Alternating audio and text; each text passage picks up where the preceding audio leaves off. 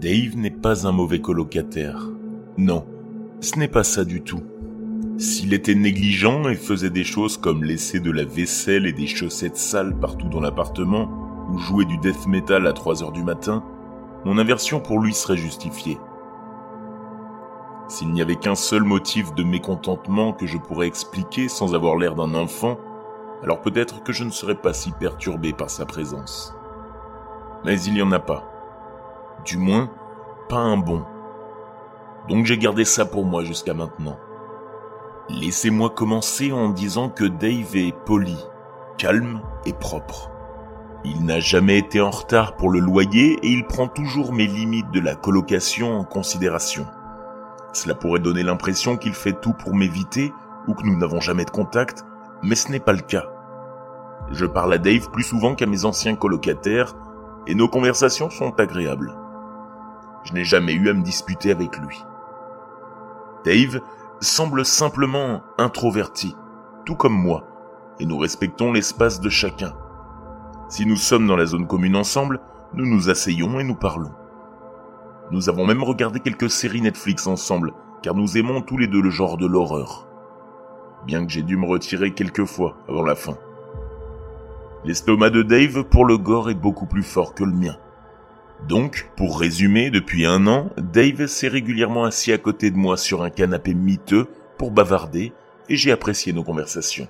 Je vous raconte tout cela parce que je sais que si je vous dis quel est mon problème avec Dave, tout le monde va essayer de me dire que je dois avoir un problème avec autre chose. Je sais que vous allez essayer de me dire que je me concentre sur une petite chose, parce qu'il y a autre chose. Quelque chose de sa personnalité qui me perturbe. Mais ce n'est pas le cas. Après presque une année entière de vie avec cet homme, je peux dire sans me tromper qu'il n'y a pas un seul aspect de la personnalité de Dave que je trouve rebutant. J'attends avec impatience nos soirées Netflix, et je pense qu'il est assez drôle, d'une manière un peu sèche.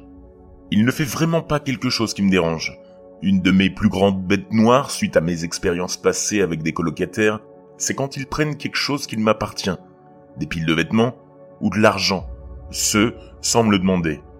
Dave n'a jamais empiété sur mon espace personnel et ne m'a jamais rien volé.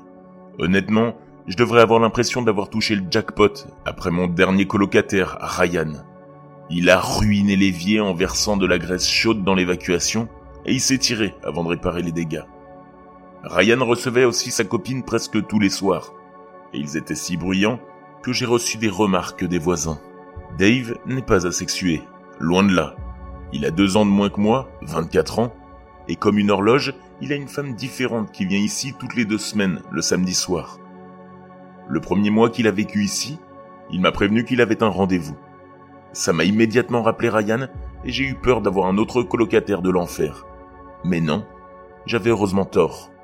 Chaque soir de rendez-vous, Dave et une fille au hasard franchissent la porte d'entrée. Peut-être que la fille me fera signe ou dira bonjour. Et s'ils le font, c'est la seule chose que j'entends et que je vois d'eux. C'est complètement silencieux après qu'ils soient entrés dans la chambre de Dave. Je travaille à la maison, donc je fais souvent la grasse mat, surtout le week-end. Dave le sait et honnêtement, je suis étonné de voir à quel point il prend ce fait en considération.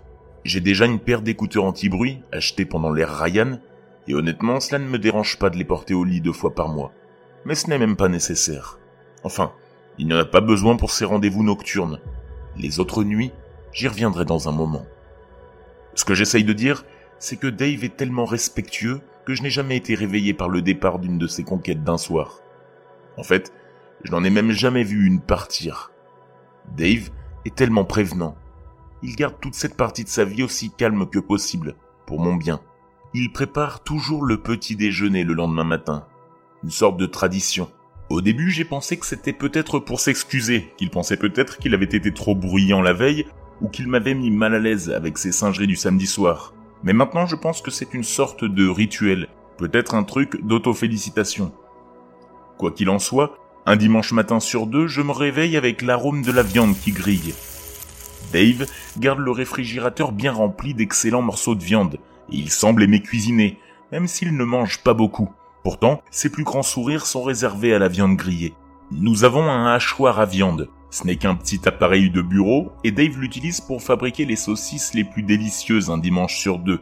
Il partage souvent sa nourriture avec moi, il n'est pas radin pour le moins du monde, mais il insiste particulièrement pour que je participe ces matins-là. J'ai demandé pourquoi une fois, et il a simplement dit que la viande était meilleure lorsqu'elle était fraîche. Il semble qu'il renouvelle ses ingrédients le dimanche matin, bien que l'on ne sache pas exactement où il fait ses courses. Je n'ai jamais vu de morceaux de cette couleur ou de cette texture chez notre épicier local. Je suis presque sûr que ce sont des saucisses de porc, mais elles ont un goût différent, plus doux et plus juteux. Si Dave ouvrait un restaurant, je suis presque sûr qu'il pourrait être milliardaire. La gentillesse de Dave me fait sentir coupable. Il partage si volontiers et ne dépasse jamais aucune de mes limites. Aucun de mes autres colocataires, et j'en ai eu à ce stade de ma vie, n'a jamais eu l'air aussi heureux de prendre le petit déjeuner avec moi. Dave ne me laisse même pas le temps de lui rembourser la viande, qui doit être chère vu sa qualité, mais il se contente de sourire et de dire que c'est beaucoup moins cher que je ne le pense. En écrivant cela, je me rends compte à quel point j'ai l'air mesquin.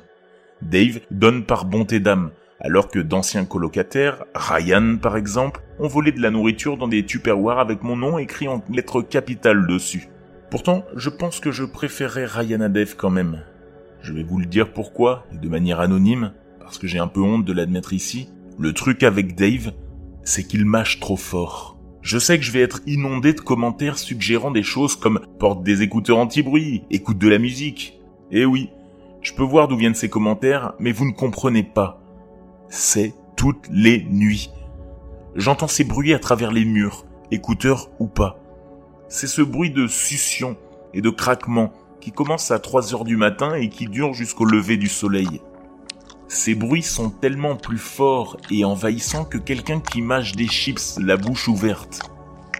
J'ai beau essayer de le bloquer, il traverse mes défenses et résonne dans mon cerveau aussi fort qu'un retour de micro.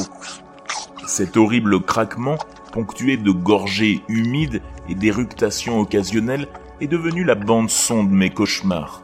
Enfin, quand j'arrive à dormir assez longtemps pour rêver, bien sûr. Je me sens mal à l'aise de parler de cela à Dave. Quelque chose dans mon esprit hurle, disant que je ne peux absolument pas lui en parler, et je pense savoir pourquoi. Dave ne mange pas beaucoup. À part le dimanche et les rares repas de côtelettes, je ne le vois jamais manger. Il est si maigre que je le soupçonne de lutter contre une sorte de trouble alimentaire. J'ai essayé de lui poser la question une fois de manière détournée, et Dave avait répondu Les gens supportent souvent mal la vue de mes repas. Donc oui, probablement un trouble alimentaire, puisqu'il est si petit, il a peut-être été victime de harcèlement au lycée, ou a peut-être grandi dans la pauvreté et a développé une sorte de problème de boulimie. Quoi qu'il en soit, ce ne sont que des spéculations. La petite voix dans ma tête continue de me crier de ne jamais interrompre les sons, parce que ce serait terrible si je le faisais se sentir mal parce qu'il mange simplement la nuit. Et si en lui parlant, j'aggravais son état Devrais-je regarder Dave dépérir à cause d'un petit commentaire? Je ne veux pas connaître la réponse à ces questions. Tout ce que je sais, c'est qu'il ne se sent pas à l'aise de manger des repas complets devant les autres très souvent. Encore une fois, cela fait presque un an qu'il a emménagé et il n'est toujours pas à son aise en ma présence. Peut-être qu'il peut ressentir mon malaise à son égard. J'espère que non, car je pense que c'est une personne merveilleuse, à l'exception de cette petite chose. Mais revenons au sujet, la mastication. La seule chose à laquelle je peux la comparer, c'est le chien de ma mère. Elle avait un pit nommé Daisy quand j'étais petit. C'était un beau chien à la fourrure courte et noire qui adorait les câlins et qui était l'incarnation même de la douceur. Je pensais qu'elle ne ferait jamais de mal à une mouche. Mais cette pensée a été révoquée d'une manière violente. Un jour, un de mes amis s'est introduit dans notre maison. Il essayait de faire une farce stupide et a grimpé par la fenêtre de la cuisine avec un masque de scream, avec une intention, celle de me faire peur. Et il a réussi. J'ai crié comme une petite fille, et Daisy a déboulé dans la cuisine. J'ai vu sa bouche ouverte, toutes ses dents blanches semblaient soudainement beaucoup plus pointues, et les muscles de son cou se sont gonflés. Elle semblait presque planer devant moi. Daisy a mordu l'épaule de mon ami, le faisant tomber, j'ai entendu ce craquement retentissant quand il a frappé le sol. Au début, j'ai pensé qu'il s'était cogné la tête sur le comptoir, peut-être même qu'il s'était cassé le cou. Mais le craquement était en fait dû à Daisy, qui avait bloqué sa mâchoire et s'était écrasée sur sa clavicule. Sur le sol, Daisy n'a pas lâché prise. Elle a gardé sa bouche rigidement fermée et a secoué sa tête d'avant en arrière. Il y avait un bruit de déchirement humide qui semblait encore plus fort que les cris. Je me souviens avoir pensé qu'elle était en train de le déchirer. Finalement, mon ami s'en est relativement bien sorti. Il a dû subir une chirurgie reconstructive de l'épaule et a suivi une thérapie physique pendant toute la durée de nos études secondaires. Il s'en est sorti avec des lésions nerveuses mineures et une peur presque débilitante des chiens. Les médecins ont dit qu'il avait eu de la chance. Je n'oublierai jamais le son de Daisy qui croquait dans ses os, arrachant la chair de son corps avec une facilité surnaturelle. Je n'arrivais pas à croire que la douce Daisy, qui adorait les câlins et qui avait une fois laissé un papillon se poser sur le bout de son nez, semblait si naturelle avec une bouche pleine de sang. Je pensais qu'elle ne pouvait pas faire de mal à une mouche, mais elle a presque éviscéré mon ami. Ne vous méprenez pas. J'aimais toujours Daisy, et lorsqu'elle a été emmenée pour des tests d'agressivité, et que ma mère m'a dit qu'il était probable qu'elle soit euthanasiée, j'ai sangloté pendant des jours. Daisy était mon animal de compagnie bien aimé, et je savais qu'en fin de compte, elle avait seulement essayé de me protéger ce jour-là. Me protéger de ce qu'elle et moi avions perçu comme une menace. J'étais juste choqué par ce qu'elle avait fait, ou plutôt, j'ai été choqué par ce dont elle était capable. Et maintenant, les sons que j'entends dans la chambre de Dave, les sons que je ne peux pas bloquer avec des écouteurs anti-bruit ou de la musique, les sons qui imprègnent mes cauchemars, ces sons ressemblent presque exactement à ceux de Daisy, déchirant la chair et broyant les os d'une personne. Je ne sais pas si c'est une sorte de syndrome de stress post-traumatique latent. Peut-être que c'est maintenant que je fais face au traumatisme d'avoir vu autant de sang, et que j'affronte la peur qu'un moi beaucoup plus jeune avait refoulé. Peut-être qu'il y a une explication rationnelle à mon état de choc. Je ne devrais pas être capable de l'entendre si distinctement. Je n'entends pas de bruit quand il reçoit une femme.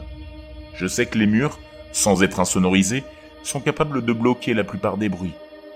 Le claquement des lèvres de Dave, lorsqu'il apprécie un repas, ne devrait pas pouvoir m'atteindre. Mais c'est pourtant le cas.